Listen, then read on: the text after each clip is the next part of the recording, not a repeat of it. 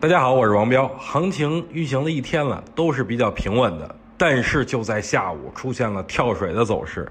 哎，不过让人震惊的一幕出现了，就在临近收盘的最后十分钟，有一股神秘的资金流入到 A 股当中来，拉动权重股出现快速拉升，其中券商指数立直往上涨，多么壮观的景象！那这股神秘力量到底来自何方呢？哎，通过沪股呃沪股通的这个资金，我们不难发现，原来是外资在抄底。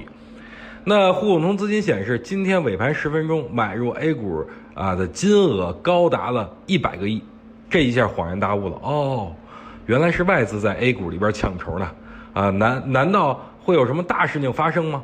哎，我觉得是有可能的。其中哎，我有三个这种猜想。第一个呢。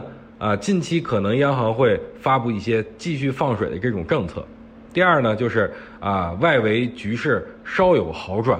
第三呢，就是 MSCI 再次啊配置 A 股，而且是被动增仓。不管如何，外资啊的确是在流入的，这是一件好事儿。再加上目前 A 股具备反弹的需求，咱们就拿啊日线级别来看吧。上证指数 MACD 金叉且。能量是呈现楼梯式上涨的，呃，今天回调，也就是盘中上午的一个下跌，哎，下午的一个下跌，呃，只是再次回踩确认的过程，所以我个人个人感觉啊，各位不用担心，持股便可。